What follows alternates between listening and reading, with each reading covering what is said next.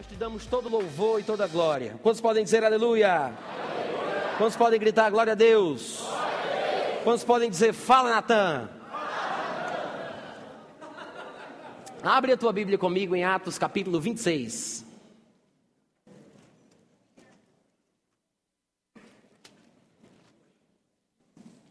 Atos capítulo 26.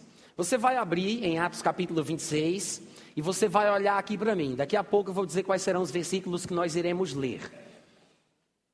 Atos capítulo 26. E olha aqui para mim. Nós iremos falar sobre a morte espiritual de Jesus Cristo. Obviamente, o assunto, a morte espiritual de Jesus, ele está inserido em uma coisa muito maior. Não que estejamos aqui diminuindo o significado da morte, e o penoso trabalho pelo qual passou a alma de Jesus, né? Mas se fôssemos falar sobre o tema completo, deveríamos, na verdade, talvez, fazer uma dissertação profunda sobre todo o livro de Hebreus. Precisaríamos estudar detalhadamente, versículo por versículo, aquilo que o livro de Hebreus ensina, porque é provavelmente do Novo Testamento o melhor livro que trata a respeito do tema. Mas como não vamos falar sobre todas as coisas, é bem provável que alguns dos irmãos ainda fiquem com dúvidas a respeito de algumas coisas, até porque o meu entendimento a respeito do assunto não aborda todas as necessidades que os irmãos possam ter. Eu vou falar sobre aquilo que o Senhor tem compartilhado ao meu coração e eu espero que vocês sejam abençoados por Deus através do vaso que vos fala. Outra coisa importante que eu gostaria de dizer é que, como tudo na vida, as questões doutrinárias também nem sempre são compreendidas plenamente, de uma vez só. E um exemplo muito interessante que eu gosto de usar para falar sobre isso é o quebra-cabeças. Quem aqui já brincou de quebra-cabeça? Você imagina um quebra-cabeças de 500 peças, né? De uma paisagem colorida, um campo verde com árvores frondosas, um céu azul, nuvens brancas, pássaros voando, e você coloca aí o que você quiser. Tudo muito colorido. Quando você começa a brincar com aquilo, de uma certa forma, nós prevemos o desespero pelo qual nós vamos passar. Tamanha a dificuldade do desafio. Mas quando você vai passando o tempo com paciência e vai aglomerando aquilo que é parecido, você começa a formar uma pequena demonstração do que vai se tornar aquele trabalho depois de concluído. No meio de 500 peças, quando você forma 20, 25, 40, a gente não vai dizer que já está perto do fim, mas não quer dizer que eu vou desistir do meu começo. Amém, irmãos? E às vezes, o que é curioso é que a gente consegue montar 40 peças aqui, 20 peças aqui, 15 peças ali. E ainda não se encaixam umas com as outras, ainda que sejam três grandes grupos de informação. Eu acredito, irmãos, que a respeito não só da questão da morte espiritual de Jesus Cristo, como sobre outros temas polêmicos, talvez ainda estejamos como quem monta um quebra-cabeça de 500 peças. Nós temos muita coisa montada, nós temos muita coisa estabelecida, mas talvez ainda não tenhamos todas as respostas para os críticos, para os céticos, para os inquiridores deste século, ou mesmo cristãos, sobre a questão da redenção pelo derramamento do sangue de Jesus. Mas não vamos desistir da luz que já chegou ao nosso coração por causa disso. Amém? Então, os textos que eu vou falar aos irmãos são os textos que, no meu entendimento, são claros. No meu entendimento, são os textos que abençoam, são os textos, são os textos que trazem luz e que fortalecem o nosso pensamento. E todo, e todo e qualquer versículo que porventura surgir na sua mente, do qual você se lembrar e disser, mas Natan, a resposta para tal versículo e a respeito de tal assunto, você coloca essa indagação numa gaveta de azeite e vai montando o seu quebra-cabeça, eu vou montando o meu, e à medida que formos passando no tempo, o Senhor vai dando cada vez mais graça para que entendamos cada vez melhor. O caminho do justo é como a luz da aurora, que vai brilhando mais e mais até ser dia perfeito. Aqui em Atos, capítulo 26, nós vemos Paulo fazendo uma declaração interessante a respeito da abrangência do seu ministério. No versículo 16, ele diz que Jesus disse para ele: Paulo, levanta-te, firma-te sobre os teus pés, porque por isto te apareci, para te constituir ministro e testemunha, tanto das coisas em que me viste, como também das coisas em razão das quais eu ainda vou te aparecer. E ele continua dizendo: livrando-te do povo, dos judeus e dos gentios, para os quais eu te envio, para que você abra os olhos deles com aquilo que você vai dizer, e os converta das trevas para a luz, da força, da influência de Satanás para a de Deus, a fim de que só assim eles recebam remissão de pecados e também toda a herança entre os que são santificados pela fé em mim. Pelo que, Paulo diz, contando ao rei Agripa, não fui desobediente à visão celestial, mas anunciei primeiramente aos de Damasco e em Jerusalém, por toda a região da Judéia e aos gentios, que se arrependessem e se convertessem a Deus, praticando obras dignas de arrependimento, e por causa disto alguns judeus me prenderam, estando eu no templo, e tentaram matar-me. Mas, alcançando o socorro de Deus, ó rei Agripa, permaneço até o dia de hoje, dando testemunho, tanto a pequenos como a grandes, nada dizendo, senão que os profetas e Moisés disseram que tinha, que devia acontecer, isto é, que o Cristo tinha que morrer, devia padecer, era uma necessidade imperativa, por mais que não entendamos o porquê disso tudo. Mas ele diz que todos os profetas e Moisés diziam que tinha que acontecer, isto é, o Cristo tinha que morrer e seria o primeiro da ressurreição dos mortos, e somente então a luz chegaria ao povo e aos gentios. Quantos podem dizer graças a Deus? Paulo diz: todos os profetas diziam, incluindo Moisés, que também era profeta, porque ele disse: Deus vos suscitará um profeta semelhante a mim, e acontecerá que todo aquele que não ouvir a voz deste profeta será eliminado do meio do povo. Todos os profetas, incluindo Moisés, falavam que o Cristo tinha que morrer antes de entrar na sua glória. E Jesus confirmou essas palavras. Porventura não convinha que o Cristo padecesse ou sofresse muitas coisas antes de entrar na sua glória? Agora, o que é interessante aqui é que ele diz: ele deveria morrer, padecer e ser o primeiro. E ser o primeiro. E ser o primeiro a ressuscitar dentre os mortos. Nós poderíamos citar, por exemplo, Apocalipse capítulo 1, versículo 5, Colossenses capítulo 1, versículo 18, onde nós encontramos a expressão primeiro gerado da morte. Primogênito dentre os mortos. O que talvez dá, eh, nos cause um impacto ainda maior do que simplesmente dizer que ele ressuscitou dentre os mortos. Porque quando falamos de ressurreição, nós temos também a ressurreição física. E pode ser que por causa disso nós nos atrapalhemos. Mas quando lemos um texto como esse, quando a Bíblia diz que ele tinha que ser o primeiro a ressuscitar dentre os mortos, irmãos, nós temos que parar para pensar na possibilidade da ressurreição espiritual. Porque afinal de contas, Jesus Cristo não tinha sido o primeiro a ressuscitar fisicamente. Porque no seu próprio ministério terrestre, ele tinha ressuscitado, no mínimo, pelo que temos conhecimento, três pessoas: a filha de Jairo, Lázaro e a filha e o filho da viúva de Naim. A filha de Jairo, Lázaro e o filho da viúva de Naim. Pelo menos, sem falar sobre aqueles do Antigo Testamento que foram ressuscitados pelos profetas. E por que não falar daqueles santos que moravam em Jerusalém, contemporâneos de Jesus, que ressuscitaram no dia da sua crucificação? Então você observa que muitas pessoas tinham ressuscitado fisicamente antes de Jesus Cristo, mas ressuscitar, renascer, ser gerado de novo da morte espiritual, Jesus tinha que ser o primeiro. É por isso que está escrito.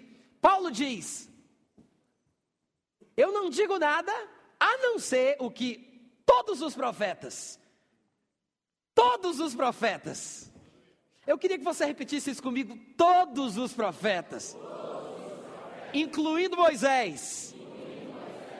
Todos os profetas, incluindo Moisés, diziam que ele tinha que passar por isso, tinha que morrer e ser o primeiro a ressuscitar. Já que sabemos pelo que compreendemos à luz das Escrituras, que ele foi o primeiro a ressuscitar dentre os mortos, obviamente, que a morte pela qual ele tinha que passar, que ele diz, ele tinha que morrer e ser o primeiro, ele está falando sobre a morte espiritual. Isso quer dizer que ele tinha que morrer espiritualmente?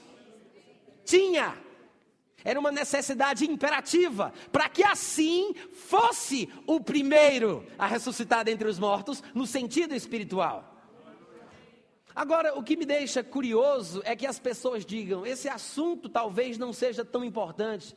A Bíblia não fala muito sobre isso. E Paulo vem e diz: não, todos os profetas falaram. Aonde, meu Deus do céu, que eu não vejo? É aí, gente, onde recebemos a bênção pelo Espírito Santo. Porque nós vamos encontrar, e eu vou ler aqui, se Deus assim me permitir, e eu conseguir também. Nós vamos ler aqui Atos capítulo 2, quando Pedro, inspirado pelo Espírito Santo, ele faz uma releitura de uma citação profética de Davi. E ele faz a aplicação prática e real do seu significado, falando de Jesus, da sua morte, do seu sepultamento e da sua ressurreição. Assim como Pedro foi inspirado pelo Espírito Santo para conseguir enxergar num texto de Davi a morte e a ressurreição espiritual de Cristo, irmãos, nós também podemos ser inspirados pelo Espírito Santo para enxergá-la nos textos de todos os profetas. Eu queria que você abrisse comigo João capítulo 6, versículo 38. Eu sei que é uma passagem relativamente conhecida. Alguns de vocês já me ouviram falando sobre isso. E eu quero avisar que não vai ser a última vez. Mas em João capítulo 6, versículo 38, o próprio Jesus em pessoa diz: Porque eu desci do céu, não para fazer a minha própria vontade, e sim a vontade daquele que me enviou. O que foi que Jesus Cristo disse? Porque o que, gente? A primeira observação que eu gostaria de fazer é que Jesus disse: Eu desci do céu. Ele não disse: Eu caí do céu. Ele disse: Eu. Nós sabemos de um personagem bíblico que caiu do céu, mas a história aqui é bem diferente, rapaz. Quando alguém cai do céu, quer dizer que saiu de lá não porque quis, foi uma interceptação por força superior. Agora, quando Jesus Cristo diz eu desci, isso mostra o quê? Propósito, objetivo, finalidade, alvo, meta, planejamento. Ele veio para cumprir um plano. Ele não caiu, ele desceu, diga glória. E ele continua na, na sequência explicando por quê. Ele diz: Eu desci não para fazer a minha própria vontade, ou seja, eu desci para não fazer, deixa-me colocar assim, eu desci para não fazer a minha própria vontade, mas desci para fazer a vontade de Deus. Outra coisa importante que podemos extrair do versículo 38 de João capítulo 6 é que Jesus, depois que deixou o céu, saiu do céu, abandonou o céu, ele adquiriu uma nova realidade de vida. Porque ele passou a ter, eu disse, passou a ter vontades próprias do ser humano, que são contrárias à vontade de Deus. Que Deus abençoe e multiplique a família dos irmãos que disseram amém.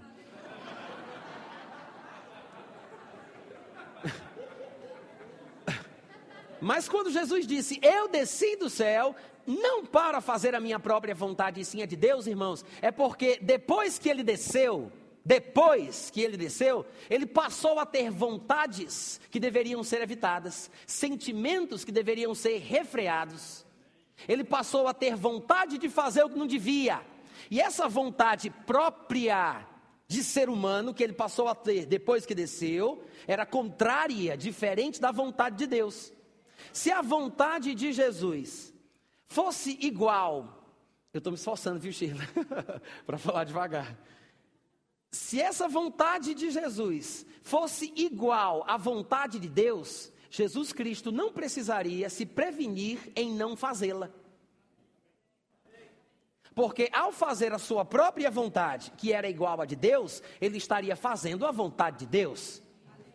Mas se esta vontade própria que ele adquiriu depois de ter descido fosse diferente da de Deus, ele deveria evitar de fazê-la para que a de Deus prevalecesse.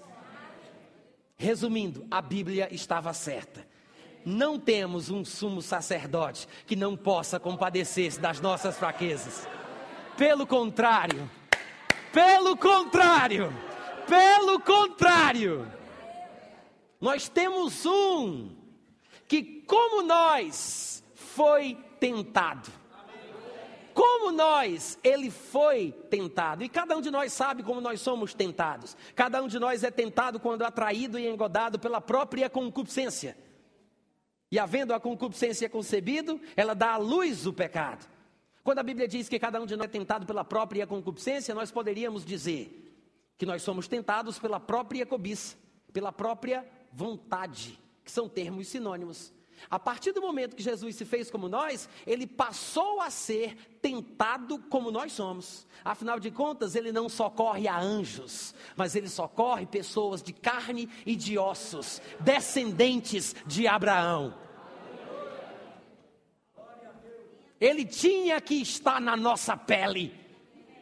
Se Jesus Cristo aparecesse de tempos em tempos, de forma fantasmagórica, falando sobre as mesmas coisas que ele falou, sobre as verdades do reino de Deus, mas não estivesse na nossa pele, se não fosse um comedor de feijão como nós, em tempos modernos é preciso uma linguagem moderna.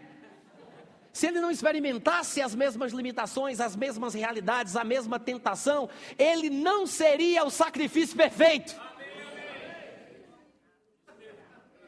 Ele não nos iluminaria a respeito do caminho. Para onde ele foi? Simplesmente sumiu. Puf!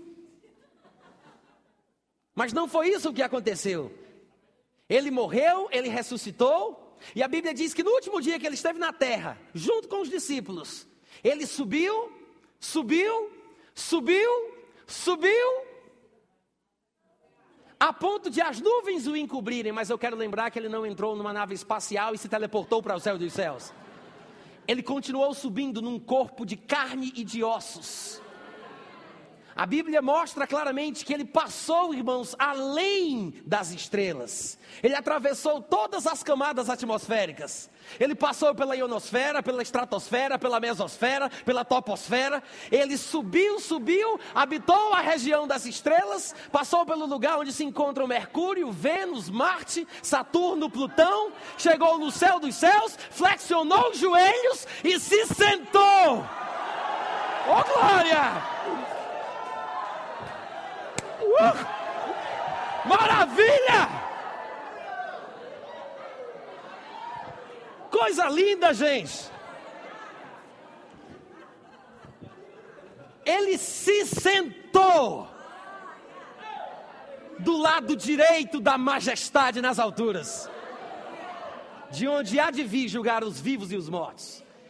A Bíblia diz que ele vive sentado.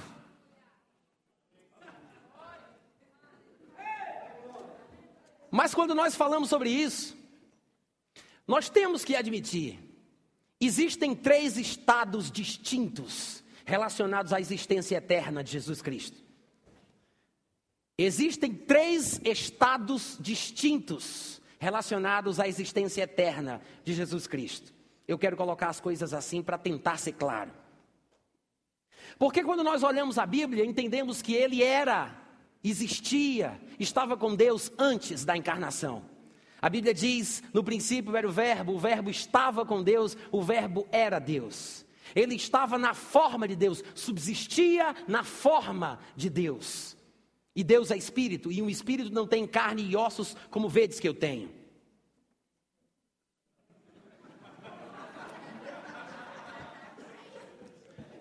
Mas depois que ele encarnou, depois que ele se fez homem, ou como diz o texto que nós lemos de João capítulo 6, versículo 38, depois que ele desceu do céu e passou a ter uma vontade própria, ele se encontra numa segunda realidade, diferente. Porque quando ele era espírito ou estava em forma de Deus, ele sabia o que era o ser humano, mas ele não sabia o que era ser humano.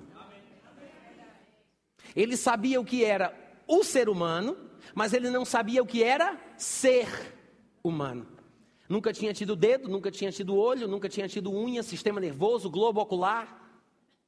Nunca tinha sido tentado, nunca tinha tido sono, nunca tinha tido fome. Até morrer, ele morreu. E a Bíblia diz em Hebreus 9, 27 que aos homens está ordenado morrer em uma só vez, vindo depois disto o juízo. Jesus se fez homem. No entanto, como acabamos de demonstrar, ele ressuscita no terceiro dia e agora ele se encontra num terceiro estado diferente. Sim, dentro de um corpo de carne e de ossos, mas de forma diferenciada. Talvez alguns cientistas, ao estudarem a vida de Jesus, por mera curiosidade, poderiam classificar esse seu novo corpo como alguma coisa é, mais ou menos é, é, assim. Teria sido seu corpo transubstanciado em energia. Porque ele aparecia e desaparecia. Ele aparecia, entrava em lugares fechados, as portas trancadas. De uma hora para outra ele estava na frente, de uma hora para outra ele sumia. E a Bíblia mostra que ele subiu, subiu e não precisou de oxigênio. Parece não mais haver limitações para esta nova realidade humana que Jesus Cristo experimenta. Então, eu quero estabelecer que nós temos três estados distintos no que diz respeito à existência eterna do nosso Senhor Jesus Cristo. E como a Bíblia é uma palavra que vem por inspiração do Espírito Santo, porque ela vem de Deus e nós sabemos que a realidade divina é atemporal, então ela trata sobre verdades que se misturam na linha do tempo. Às vezes encontramos um texto que contém verdades já realizadas, coisas que estão acontecendo e coisas que vão acontecer, no mesmo texto.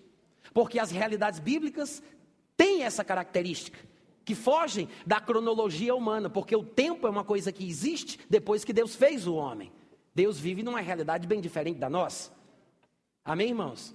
E eu acho que às vezes, quando lemos alguns textos que falam a respeito de Jesus, eu acho que às vezes misturamos os termos usados que se referem a Ele e não percebemos que há uma distinção nos termos sobre os três estados pelos quais Jesus Cristo passou. Como, por exemplo, ele será chamado maravilhoso, Deus forte, príncipe da paz. Eu acho que às vezes não entendemos a que tempo se refere cada expressão. Mas eu acho que a Bíblia está cheia, permeada de verdades assim. Dito isso, eu gostaria que você abrisse comigo em Filipenses capítulo 2.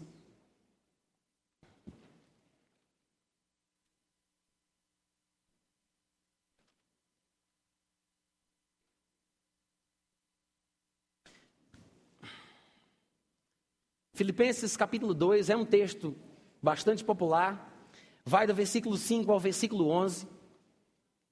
E na minha versão, na versão que eu uso para pregar, diz o seguinte: Tende em vós o mesmo sentimento que houve também em Cristo Jesus. Pois ele, subsistindo em forma de Deus, não julgou como usurpação o ser igual a Deus. Eu acho, sabe, gente, que essa expressãozinha aí, usurpação, acaba confundindo a gente muito mais do que ajudando. E é por isso que eu gostaria de citar algumas outras versões que provavelmente vão dar mais entendimento, vão esclarecer o real sentido do texto.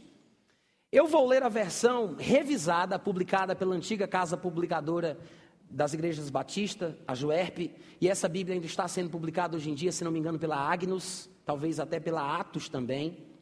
Mas em Filipenses 2,6, na versão revisada, está escrito o seguinte: o qual, subsistindo em forma de Deus, não considerou o ser igual a Deus coisa a que se devia aferrar.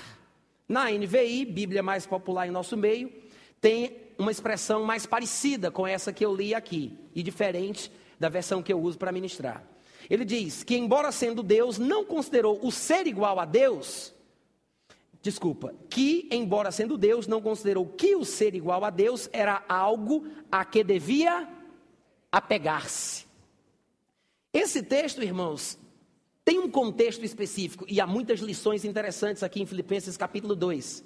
Eu quero que você observe que ele diz: Tenham em vós o mesmo sentimento que houve também em Cristo Jesus. Porque ele, embora sendo Deus, não considerou que o ser igual a Deus era algo a que devia apegar-se. Se eu perguntasse aos irmãos, a respeito de que momento na existência eterna de Jesus Cristo, a Bíblia diz que ele, sendo Deus, não se apegou ao fato de ser Deus. A, a, a, a tradução, é, não a tradução, mas a interpretação corrente, convencional, tradicional da igreja cristã, inclusive isso foi estabelecido num consenso de comum acordo por alguns cristãos dos séculos passados, que a mais correta interpretação desse texto seria que Jesus Cristo, enquanto estava na terra, depois de ter descido do céu, Sendo Deus aqui no mundo, ele se esvaziava da sua divindade e da sua glória todos os dias. Sempre, seis horas da manhã, antes de escovar os dentes, ele se esvaziava da sua glória.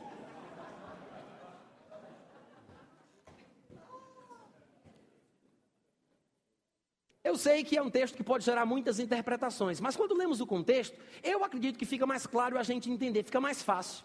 Porque se a gente lê, por exemplo, do versículo 1 em diante, você vai ver que Paulo está querendo incentivar os irmãos em Filipos a terem um sentimento nobre, a terem uma atitude para com os outros, para com os irmãos, de forma apropriada, decente, exemplar. E ele diz: portanto, se há alguma exortação em Cristo, Versículo 1, Filipenses capítulo 2: Se alguma consolação de amor, se alguma comunhão do Espírito, se alguns entranháveis afetos e, compaixão, e compaixões, você observa que ele está falando sobre coisas ou características que se tornam presentes no meio social, no relacionamento interpessoal. E ele diz: Completai o meu gozo, para que tenhais o mesmo modo de pensar tendo o mesmo amor de uns para com os outros, fica subentendido, o mesmo ânimo, pensando a mesma coisa. Nada façais por contenda, partidarismo, vanglória, mas com humildade. Cada um considere os outros, cada um considere os outros superiores a si mesmo. Não olhe cada um somente para o que é seu, não pense só no seu umbigo. Ele diz, mas cada qual também no que é dos outros. O que é que ele está dizendo? Não busque aquilo que é propriamente seu. Não cuide apenas do seu bem-estar. Não fique pensando apenas em si, em viver bem, em estar feliz. E pronto. Ele diz: pense em você e como você quer o bem para você, queira o bem para os outros. Não busque propriamente o que é seu, mas cada qual busque também aquilo que é dos outros. Aí ele diz: quer saber? O exemplo maior é ele mesmo. Tenham o sentimento que Jesus Cristo teve. Então ele diz que Jesus é o exemplo do sentimento que nós temos que ter quando pensamos nos outros. E ele fala: por quê? Porque ele estava no bem bom da sua glória. Porque ele subsistia na forma de Deus. Ele estava na harmonia do paraíso. Ele estava experimentando a realidade espiritual que nós não sabemos ainda o que é, profunda, todo abarcadora, completa, sem limitação. Mas ele, não pensando apenas em si, não buscando somente aquilo que era seu, o que foi que ele fez? Ele se esvaziou. É isso que ele está dizendo aqui. Se esvaziou, tomando a forma de servo, tornando-se semelhante aos homens. Algumas versões diriam, nascendo como homem. O que nos ajuda ainda mais a perceber que esse momento de esvaziamento foi quando ele veio de lá para cá. Jesus não se esvaziava todos os dias pela manhã antes de escovar os dentes. Jesus não apertava um botão em momentos críticos para que ele pudesse se esvaziar rapidamente. Jesus Cristo se esvaziou uma vez Agora, depois que ele se esvaziou, depois que ele se tornou na forma de servo, porque eu quero lembrar que quando o apóstolo Paulo diz tomou a forma de servo, é porque ele quer fazer uma comparação com a declaração anterior, que ele subsistia na forma de Deus. Isso quer dizer o seguinte: Deus é o soberano, o servo é aquele que obedece, manda quem pode, obedece quem tem juízo. quando Jesus era Deus e estava na forma de Deus, ele dava as ordens, mas a partir do momento que ele se esvazia, deixa a forma de Deus e assume uma nova forma, experimenta um novo estado e passa a ser servo de Deus, ele tem duas opções: ser um servo desobediente ou ser um servo obediente. Mas uma coisa é certa, ele vai ter que servir. E a Bíblia diz que, em forma de servo, como homem, ele a si mesmo se humilhou e se tornou obediente até morrer.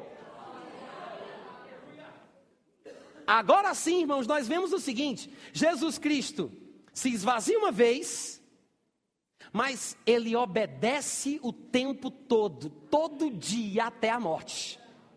Se esvazia uma vez, mas se humilha e obedece todos os dias da sua vida nesta terra. Nos dias da sua carne, ele tinha que depender de Deus e fazer as suas orações àquele que o podia livrar da morte.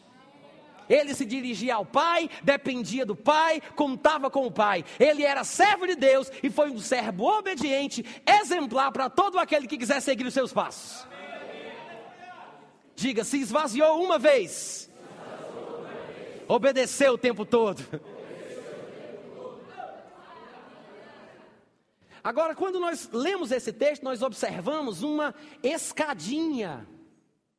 Uma escadinha, uma descida, porque ele subsistia em forma de Deus, afinal de contas, no princípio era o Verbo, ele estava com Deus, ele era Deus, mas ele se tornou homem, se esvaziou, desceu, desceu do céu, como nós vimos, então ele dá uma descida. Só que depois de ter descido do céu, a Bíblia diz que ele se tornou um servo obediente. Ele se humilhou, o que nos traz a imagem, a figura da descida. A humilhação é uma figura de descida, se humilhando debaixo da potente mão de Deus. Servo obediente até a morte. E ele diz: a morte também é outra descida. E ele diz: e não é uma morte qualquer, é uma morte de cruz.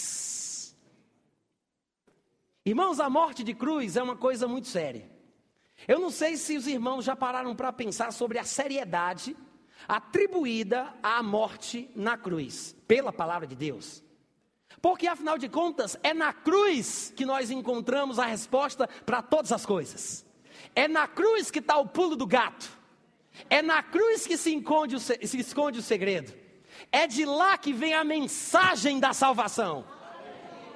A cruz é o altar no qual o sacrifício verdadeiro foi oferecido.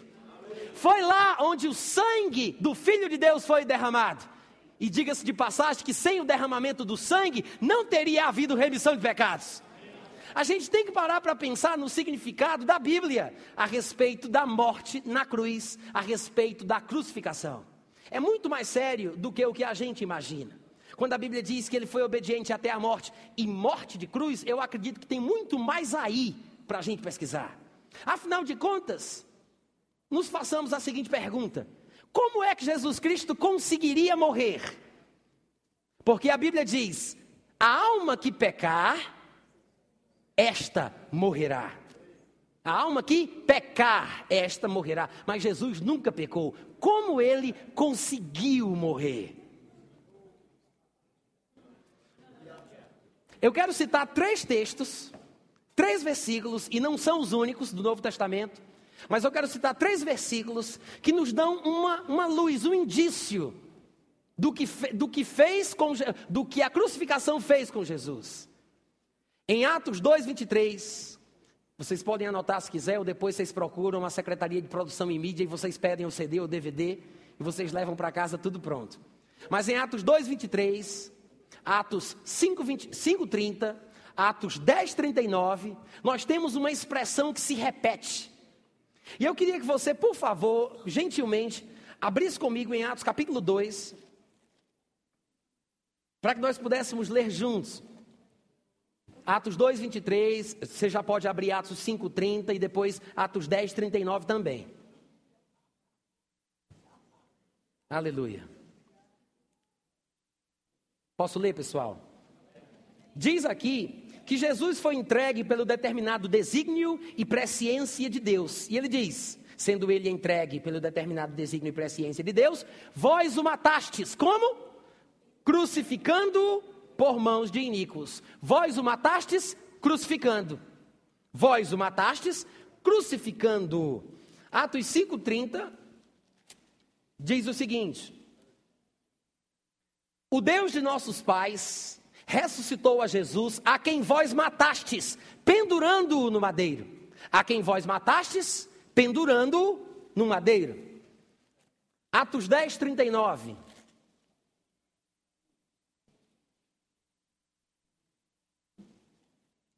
Atos 10, 39.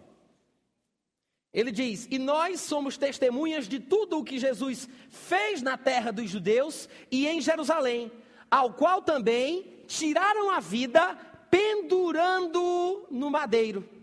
Ao qual também tiraram a vida como? Pendurando no madeiro. Qual é a expressão que se repete nos três versículos que nós lemos? Que Jesus Cristo morreu por ter sido crucificado. Morreu ao ter sido crucificado. Vós o matastes crucificando. Vós o matastes pendurando. Vós o matastes ao crucificarem. Porque, irmãos, a cruz era realmente um lugar de maldição. Não é à toa que a Bíblia nos ensine que foi Deus quem disse: Maldito seja. Deus disse: Maldito seja todo aquele que for pendurado no madeiro. É por isso que Paulo, na inspiração do Espírito, diz: Ele se fez maldição por nós. Eu quero lembrar que Deus fez Jesus pecado, mas Jesus se fez maldição por nós. Porque Jesus poderia ter escapado se quisesse, mas ele se deixou colocar na cruz. Ele desceu do céu para fazer a vontade de Deus. Havia um plano, havia um objetivo. Ao ser crucificado, irmãos, ele foi amaldiçoado. Você já prestou atenção nas expressões de Isaías 53? Vocês me permitem ler alguns textos de Isaías 53? Vamos voltar lá, vamos dar uma olhada, vamos lembrar daquilo que está escrito. No versículo 2, vocês podem me acompanhar ouvindo a leitura. Vocês conhecem esse texto de Có. No versículo 2 ele diz que naquele momento, provavelmente da crucificação, ele não tinha aparência nem formosura. Olhámo-lo, mas nenhuma beleza havia que nos agradasse. Era desprezado e o mais rejeitado entre os homens. Homem de dores e que sabia o que é padecer, a ponto de os outros não conseguirem nem olhar, viravam o rosto. Era desprezado. Dele não fizemos caso.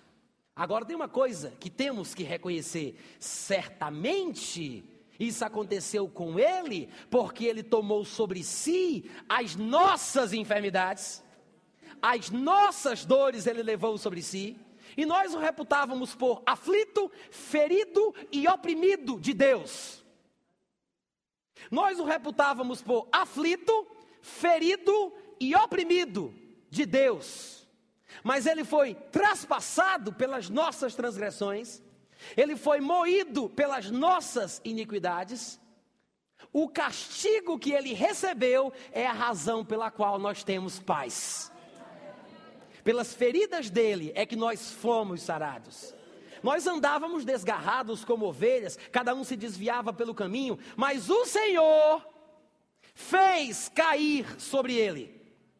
O Senhor fez cair sobre ele a iniquidade de nós todos, graças a Deus. Sim, ele foi oprimido, ele foi afligido, ele foi ferido, ele foi humilhado, ele foi traspassado, ele foi castigado. Mas não abriu a boca. Como cordeiro foi levado ao matadouro, como ovelha muda perante os seus tosquiadores, ele não abriu a boca. Por juízo opressor ele foi arrebatado. E da sua linhagem, quem dela cogitou? Porque ele foi cortado da terra dos viventes. Por causa da transgressão do meu povo, ele foi ferido. Designaram-lhe a sepultura com os perversos. Mas o rico, com o rico esteve na sua morte. Posto que nunca, nunca fez injustiça. Nem dolo ou dolo algum se achou em sua boca Todavia, ao Senhor agradou moê-lo. fazendo-o enfermar.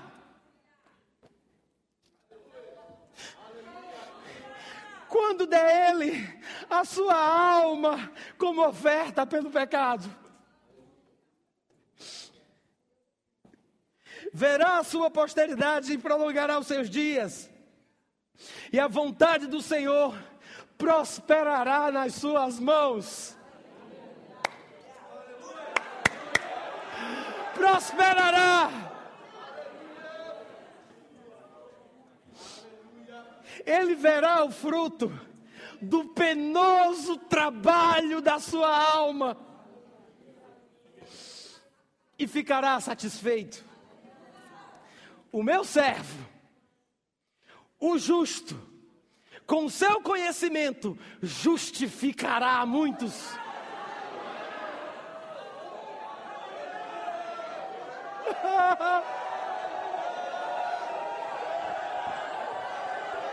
É, glória!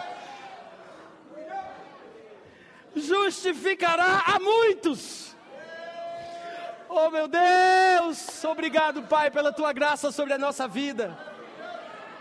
Obrigado pela redenção que há em Cristo Jesus. Obrigado pela remissão de todos os nossos pecados. Obrigado pela vida eterna.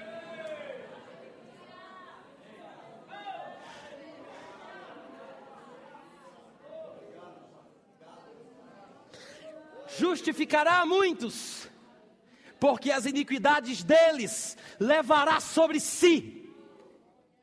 Por isso eu lhe darei muitos como a sua parte e com os poderosos repartirá ele o despojo, porquanto derramou a sua alma na morte.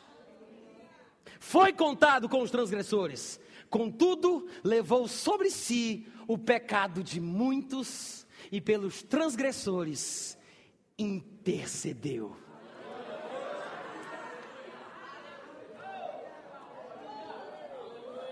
Isso é Isaías 53.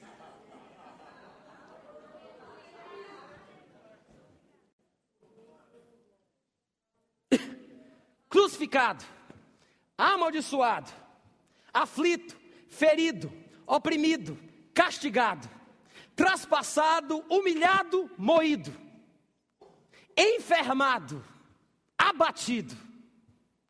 Mas as suas dores, as suas feridas, são a nossa vitória, irmãos. Deus meu, Deus meu, por que me desamparaste? Alguém poderia perguntar. Por quê? Por quê? Será que isso era verdade? Será que realmente Deus o desamparou? Obviamente que não, porque sabemos que no terceiro dia Deus o ressuscitou. Mas o Salmo 22, que falava sobre os sofrimentos do Messias, do Cristo, do ungido, começa exatamente assim. É o primeiro versículo do, do Salmo que fala sobre os sofrimentos de Cristo. É o primeiro versículo. Deus meu, Deus meu, por quem me diz, é, por que me desamparaste? Jesus não estava naquele momento falando por uma inspiração súbita do momento. Ele estava, tudo bem, na inspiração do Espírito de Deus, mas citando um texto conhecido. Todo mundo sabia do que se tratava aquilo que ele dizia. Todos que ouvissem ele dizer: Deus meu, Deus meu, por que me desamparaste? Salmo 22. Ele está no Salmo 22. Leia o Salmo 22. Veja o tanto de referências que há a textos do Evangelho, citando momentos da crucificação. Passavam por ele, meneavam a cabeça, repartiram as suas vestes, dele não fizeram caso, disseram: livra-te a ti mesmo. Várias, várias citações aos evangelhos para o momento da crucificação. O Salmo 22 fala das dores, do sofrimento do Cristo. Então Jesus Cristo citou aquilo consciente, irmãos, para que as pessoas identificassem que momento era aquele na história da redenção do homem. Jesus Cristo morre espiritualmente, porque ele estava naquele momento tomando a nossa carga, os nossos pecados, o nosso julgamento, a nossa punição, o nosso castigo. e logo em seguida morre fisicamente.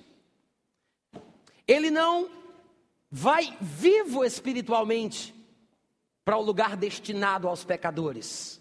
Ele não vai vivo espiritualmente. Ele morre espiritualmente, depois morre fisicamente. Se ele entrasse no inferno vivo espiritualmente, com toda a sua glória e a sua luz e a comunhão profunda com a divindade, na verdade nós teríamos que entender da seguinte forma, se nós concordamos que ele morreu espiritualmente. Ele teria morrido na cruz e antes de deixar o seu corpo, antes de morrer fisicamente, ele ressuscita espiritualmente, ou seja, ele morre espiritualmente e ressuscita espiritualmente antes de morrer fisicamente e vai vivo espiritualmente para o inferno. Mas isso é uma coisa deveras difícil de se entender.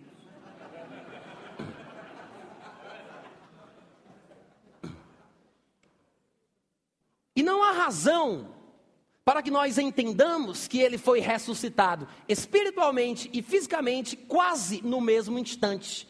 Porque afinal de contas, muito provavelmente, ele morreu espiritualmente e fisicamente quase no mesmo instante. E é sempre assim: há uma ligação do corpo com o espírito. Não é verdade, irmãos?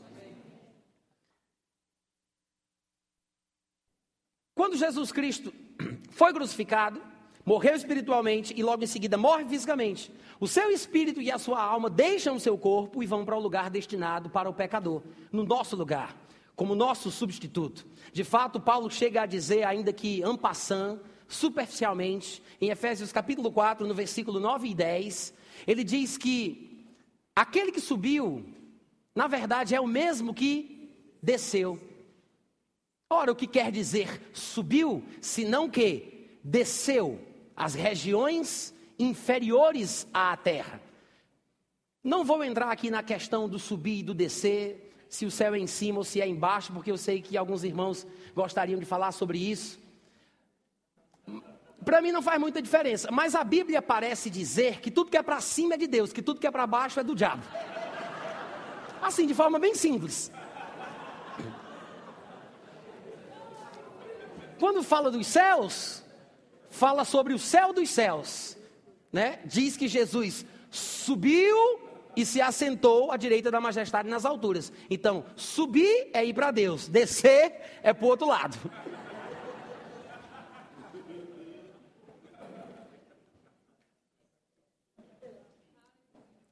Agora, Jesus fica neste lugar de sofrimento, neste mundo invisível, espiritual, por três dias e três noites. No terceiro dia, ele ressuscita dentre os mortos. E a Bíblia fala que ele fica aparecendo aos seus discípulos num espaço de 40 dias, tratando com eles das coisas concernentes ao reino de Deus. E no quadragésimo dia, ele, enquanto dava mandamentos aos apóstolos que escolhera pelo Espírito Santo, foi elevado aos céus diante deles.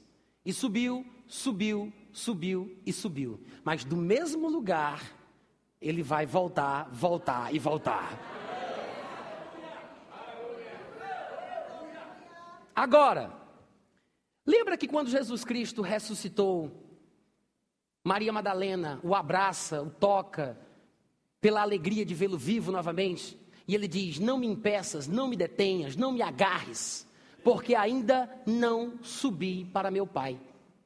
Se no momento que Jesus morre na cruz, ele vai para o paraíso, porque eu sei também que alguns pensam que o paraíso era um lugar de sofrimento antigamente, mas não vou entrar nestas questões, mas quero apenas lembrar que Paulo, em 2 Coríntios, capítulo 12, ele diz no versículo 3 e 4 que conhece um homem se no corpo ou fora do corpo não sabe, mas este homem que no corpo ou fora do corpo não sabe. subiu, subiu ao paraíso, subiu ao paraíso, foi arrebatado ao paraíso, ao terceiro céu, e ouviu palavras inefáveis. Então ele diz que o paraíso é o terceiro céu. Eu não sei, irmão, se o paraíso foi levado para lá ou se quem estava no inferno foi para o paraíso. Mas eu tenho a tendência de pensar que o paraíso é onde Deus habita. E Jesus disse àquele ladrão na cruz: Em verdade te digo hoje, em verdade te digo, hoje estarás comigo no paraíso. Lucas capítulo 23, versículo 43. E até hoje muita gente, por causa desse versículo, fica confuso. E aí, será que Jesus Cristo realmente sofreu por nós naquele lugar de sofrimento destinado a todo pecador? E eu quero lembrar que o inferno, irmãos, não é uma espécie de reino de Satanás, onde ele castiga e açoita a, a todo aquele que lá entra. Pelo contrário, o inferno é a punição do próprio diabo. Amém, irmãos? Deus não fez o inferno para o homem, nem para o pecador. Ele fez o céu para cada um de nós. O homem vai para o inferno e, consequentemente, vai parar no lago de fogo e enxofre, porque tenta ser participante da mesa de Deus e da mesa dos demônios. E Paulo diz: Não quero que vos associeis com os demônios, porque o lago de fogo foi preparado para o diabo e os seus anjos. Agora, todo aquele que está associado com os demônios vai ter a mesma punição que ele tem.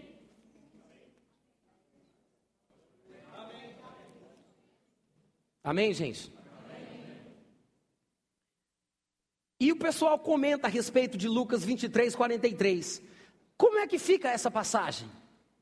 Ele disse: Hoje mesmo estarás comigo no paraíso. Ele foi para o paraíso? Ele foi se encontrar com Deus? Será que ele estava mesmo morto espiritualmente durante aquele período, antes do terceiro dia, que foi quando ele ressuscitou? A primeira coisa que eu gostaria de dizer, irmãos, é que tem coisas na Bíblia que são mais facilmente respondidas se a gente não quiser ser tão inteligente.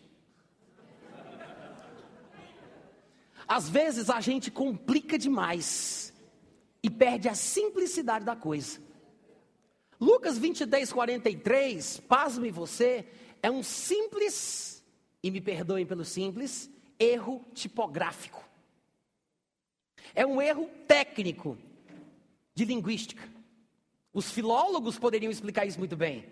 Porque afinal de contas, o que nós temos aqui é um simples erro de colocação num idioma para o qual se traduz algo que é dito no idioma original.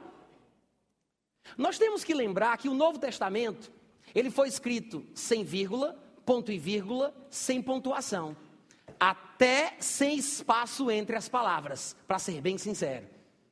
É isso o que aconteceu. Eu sei que alguém poderia dizer assim: ah, irmão Natan, eu não creio disso. Eu não creio nisso que você está falando. Eu não acredito assim. Irmãos, a gente tem que entender uma coisa: a fé não muda a história. Amém? Ah, mas pela fé eu vou mudar o meu passado. Não consegue, querido. Você muda o futuro, mas o passado não. Não tem fé que altere o que já aconteceu. Isto é um fato histórico e todos sabem disso. O que acontece ali, e nós podemos perceber isso de forma simples, se tivermos mais de uma versão da Bíblia à nossa disposição. O problema é que às vezes ficamos tão bitolados em uma versão só e não percebemos as possibilidades de tradução ou de colocação das palavras naquele texto. Eu quero mostrar para você Lucas 23, 43 em duas versões diferentes. Você pode abrir comigo se quiser na sua versão predileta. E alguém poderia dizer, mas irmão Natan, qual é a melhor versão? Revista e atualizada, revista e corrigida, corrigida e fiel? A melhor versão é a vivida e praticada, amém, gente?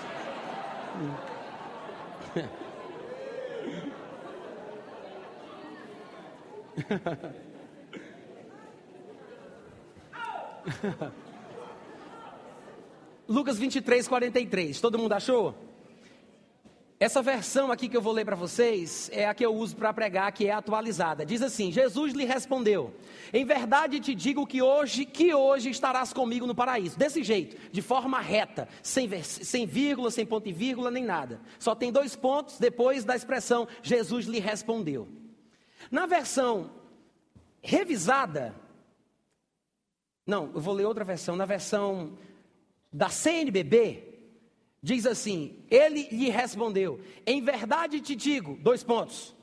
Hoje estarás comigo no paraíso. Mais uma vez, citando a NVI, diz assim: Jesus lhe respondeu, dois pontos. Eu lhe garanto, dois pontos. Hoje você estará comigo no paraíso. Você percebe, você percebe que há uma certa flexibilidade para a colocação das palavras nesse versículo, porque cada versão traz uma organização diferente. Uns usam dois pontos mais de uma vez e outros usam apenas uma única vez depois de Jesus lhe disse. Isso quer dizer o seguinte: que a forma em que nós vamos colocar o texto depende da nossa interpretação dele. E você sabe que uma vírgula e um ponto fazem toda a diferença numa interpretação. Não sabem disso? Eu me lembro de uma história que diz que um senhor casado com a sua esposa durante muitos anos fica viúvo e sentido ele escreve então para uma, uma casa funerária e ele pede uma coroa de rosas e ele diz: Eu quero que você faça uma faixa bem grande, bem bonita e escreva: Amiga, fiel companheira nesta terra, conselheira. Do outro lado, se tiver espaço, no céu nos encontraremos. Aí a pessoa manda a coroa, quando ele olha em casa, está lá escrito na faixa: Esposa, fiel companheira nesta terra, amiga e conselheira. No céu, se tiver espaço, nos encontraremos.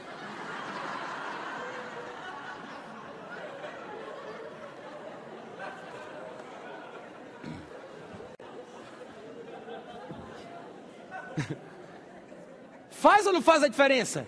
Faz a diferença. Então você tem que ter muito cuidado ao interpretar uma coisa como essa. As línguas, irmãos, os idiomas possuem riquezas únicas que muitas vezes não conseguimos um paralelo em nosso idioma. Quando nós estudamos línguas, nós conseguimos perceber isso um pouco com um pouco mais de clareza quando estudamos outros idiomas.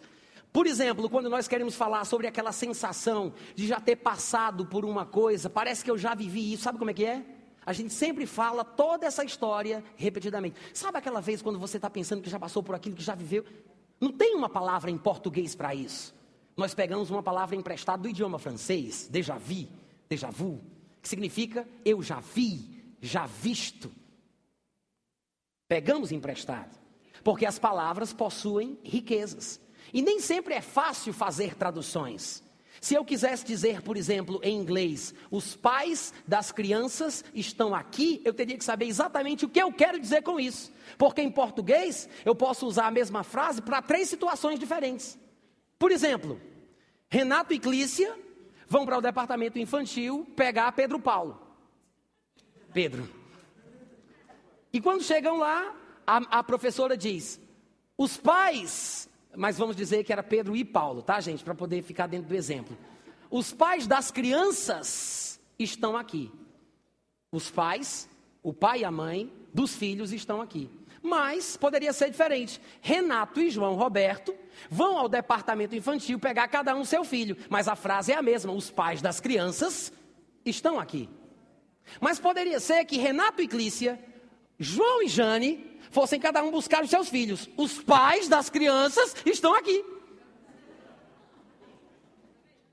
Eu tenho que saber o que eu vou dizer para que eu possa aplicar aquilo corretamente. No inglês, por exemplo, para falar sobre os dois pais homens, eu usaria a expressão The fathers of the children are here. Se eu quisesse falar sobre o pai e a mãe, eu diria The parents of the children are here.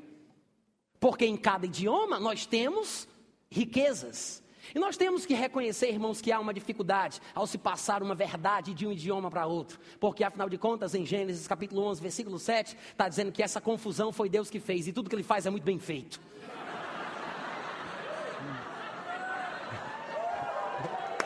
uh!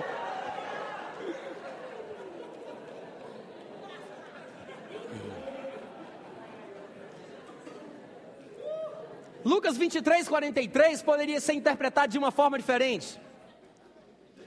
Quando ele diz: Jesus lhe respondeu, dois pontos. Eu lhe garanto, dois pontos. Hoje você estará comigo no paraíso. Ora, já que não tinha dois pontos, já que não tinha ponto e vírgula, qualquer notação léxica no original, então por que não colocar esses dois pontos, os segundos dois pontos, um pouco mais para frente? Jesus lhe respondeu: Eu lhe garanto hoje, dois pontos você estará comigo no paraíso. Resolveu o problema. Resolveu o problema. Amém, irmãos? Porque afinal de contas, no terceiro dia, ele ressuscita Maria Madalena em João 20, 17. O abraça, ele diz: Não me impeça, não me detenhas, não me agarre, porque eu ainda não subi. Eu ainda não subi. Mas nós vamos ver, e eu já estou começando a terminar. Nós vamos ver em Atos capítulo 2 algo muito interessante sobre a morte, o sepultamento, a ressurreição e a ascensão de Jesus Cristo. Atos capítulo 2. Aleluia! Uh, glória a Deus! Todo mundo encontrou? Eu posso ler, pessoal? Ele diz o seguinte, versículo 23. Ele foi entregue pelo des determinado desígnio e presciência de Deus. Vós o matastes, crucificando por mãos de iníquos, ao qual, porém, Deus ressuscitou. Nunca se esqueça disso. Deus o ressuscitou. Amém, irmãos? Não há nenhum versículo, não há meio versículo que diga que ele se ressuscitou. Há um versículo em João onde ele diz: Ninguém tinha a minha vida, eu espontaneamente a dou, porque eu tenho autoridade para entregá-la e para reavê-la. Mas isso não significa que ele se ressuscitou, mas significa que ele cria em Deus, ele tinha fé de que ele voltaria a viver. Deus o ressuscitou dentre os mortos. Jesus morreu pela fé na palavra de Deus, maldito seja e Jesus ressuscitou pela fé que Deus o traria dentre os mortos. Ao qual, porém, Deus o ressuscitou, rompendo os grilhões da morte. Rompendo os grilhões da morte. Porquanto não era possível fosse ele retido por ela. Porque a respeito de Jesus, diz Davi: Diante de mim via sempre o Senhor, porque está à minha direita, para que eu não seja abalado. Por isso se alegrou o meu coração e a minha língua exultou. Além disto, também a minha própria carne pousará em esperança, porque, ó Deus, tu não deixarás a minha alma no Hades, ou como dizem outras versões, a minha vida na morte, ou a minha alma na morte, nem permitirás que o teu santo veja corrupção, entenda-se deterioração corrupção. Fizeste-me conhecer os caminhos da vida, encher-me-ás de alegria na tua presença. E ele cita o texto de Davi, Pedro, e na inspiração do Espírito de Deus ele diz: Irmãos, posso falar claramente, sem arrudeio, posso mandar um papo reto aqui com vocês? Seja-me permitido dizer-vos claramente a respeito do patriarca Davi que ele morreu, e foi sepultado, e o seu túmulo permanece entre nós até o dia de hoje. Lá em Atos capítulo 3, quando Paulo vai fazer a mesma argumentação, ele diz: ele morreu, foi sepultado e viu corrupção. Ou seja, o corpo dele se deteriorou. É o que está implícito aqui na narrativa de Pedro. E ele diz: morreu, foi sepultado e o seu túmulo permanece entre nós até hoje. Agora, como ele era profeta, e sabendo que Deus lhe havia jurado que um dos seus descendentes se assentaria no seu trono, prevendo isto, com esse texto ele se referia à ressurreição não dele, mas de Cristo. Porque este sim não foi deixado, não foi largado, não foi abandonado, não foi esquecido no inferno, no Hades, na morte, nem o corpo se deteriorou, experimentou corrupção, porque a este Jesus Deus ressuscitou dentre os mortos. Então você observa o que? Que o salmista Davi, pela inspiração do Espírito, falava na primeira pessoa do singular: Não me deixarás, não me abandonarás, o meu corpo também não experimentará a corrupção, a deterioração. Mas ele falava, irmãos, pelo Espírito Santo. As palavras saíram pelos lábios de Davi, mas eram palavras emprestadas. As palavras não eram dele, as palavras não falavam sobre ele, ele pode ter dito, mas quem, quem realmente estava falando aquilo era Jesus em pessoa. Eram declarações proféticas que, se estavam, que estavam associadas à pessoa de Jesus. Era Jesus quem dizia: Deus está à minha direita para que eu não seja abalado. Por isso o meu coração se alegrou e a minha língua exultou. Além disto, Jesus dizendo: A minha carne repousará em esperança, porque tu, Deus, não deixarás a minha alma lá embaixo. Tu não deixarás a minha alma no Hades, como dizem algumas versões, no inferno, outras traduções, na morte, como diz a minha. Tu não me deixarás lá, eu confio em ti. Tu não vais me abandonar. É por isso que no momento da crucificação, antes dele sair do corpo, ele diz: Estou indo, mas Pai, nas tuas mãos eu entrego o meu espírito. Ele confiava que Deus o traria de volta à vida. Ele diz: Pai, nas tuas mãos, hein?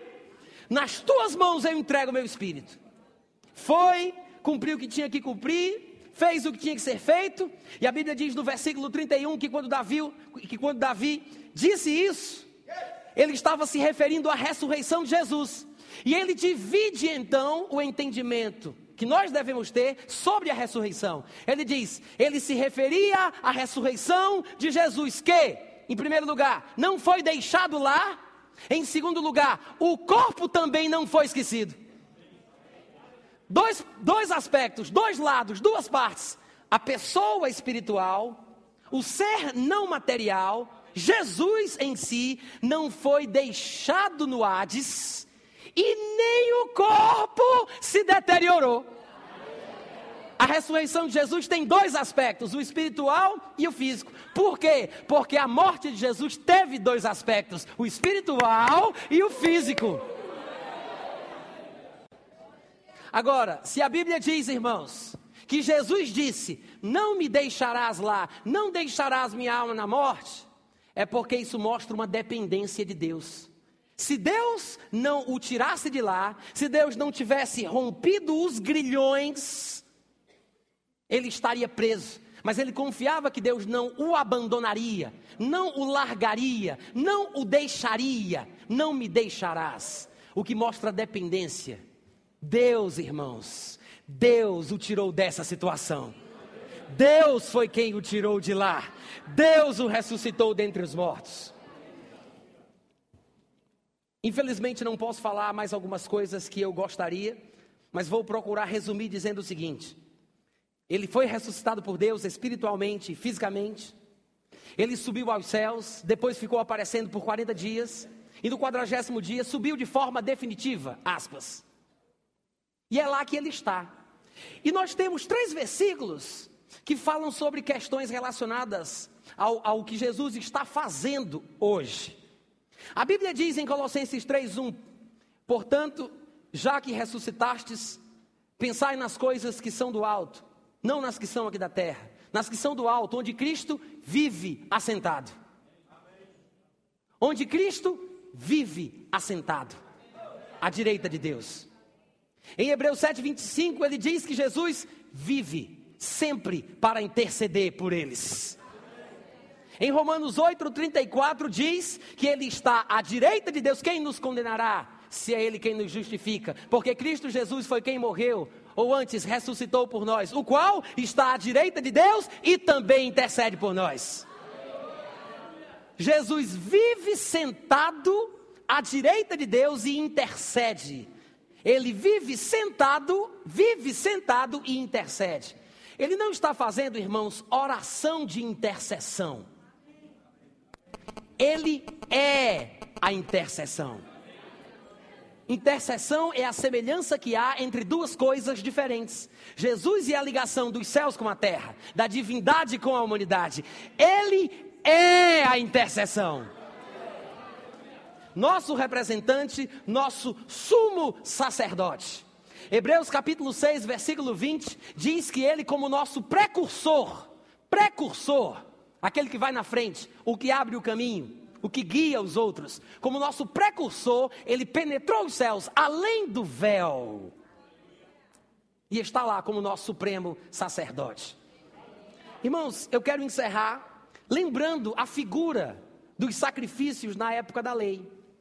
Porque todas as coisas que aconteciam na época da lei, nós sabemos, foram figuras de verdades que haveriam de ser compreendidas posteriormente. O que acontecia na época da lei era o seguinte: a Bíblia diz: a alma que pecar, morrerá. A vida da carne está no sangue. Obviamente, o que se conclui é: sem derramamento de sangue, não há remissão de pecado. Quem peca, paga. Só que o povo, para não morrer, sacrificava o cordeiro. Então, o cordeiro de Deus substituía o povo. O sacerdote pegava o cordeiro, impunha as mãos sobre ele, transferia os pecados do povo, tudo isso em forma figurativa, é claro, transmitindo uma mensagem de cunho muito mais elevado, que haveria de ser compreendida posteriormente, depois que as pessoas fizessem os dois anos de Rema Brasil. Transferia os pecados para o cordeiro, matava o cordeiro, o sangue era derramado. O que era o sangue do cordeiro? A vida do cordeiro. A alma que pecar morrerá, a vida que pecar vai ser extirpada. É isso que significa. Então, quem cumpre a pena, livre está do seu pecado. Mas como é que o povo vai cumprir a sua pena e continuar vivo? Então, Deus proveu um substituto. Aí ele pega o sangue ou a vida do cordeiro, que representa, na verdade, a vida do pecador. Porque o sangue não era o sangue do cordeiro, mas figurativamente era o sangue do ofertante, do pecador, por quem o cordeiro tinha morrido. O sacerdote pegava o sangue e levava para onde? de volta à presença de Deus.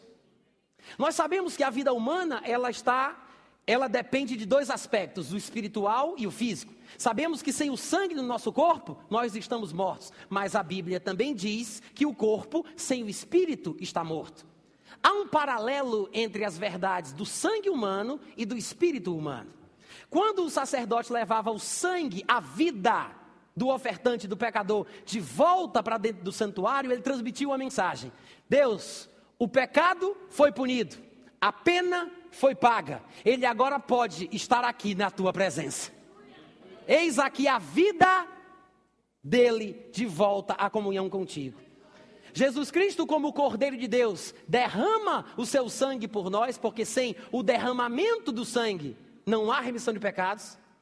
E ele ressuscita e vai assentar-se à direita da majestade nas alturas. Ele só se tornou sacerdote depois que ressuscitou supremo representante da humanidade. Se ele estivesse na terra, nem sacerdote ele seria, porque todos nós sabemos que ele procedia da tribo de Judá, tribo a respeito da qual Moisés nunca atribuiu o sacerdócio. E os sacerdotes da época da lei eram estabelecidos segundo a lei do mandamento carnal. Quem é descendente segundo a carne de Arão é feito sacerdote. Lei de mandamento carnal. Mas Jesus foi estabelecido supremo representante da, da humanidade, não por uma lei de um mandamento carnal, mas pelo poder de uma vida indissolúvel, inexorável, imurchável, indisunerável.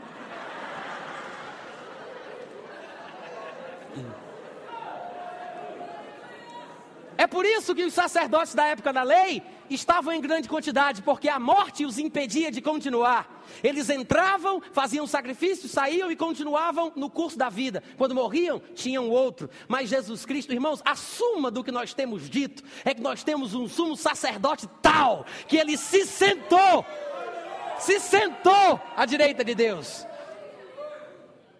Os sacerdotes entravam e saíam, Jesus continua lá. Uh, glória! Amém!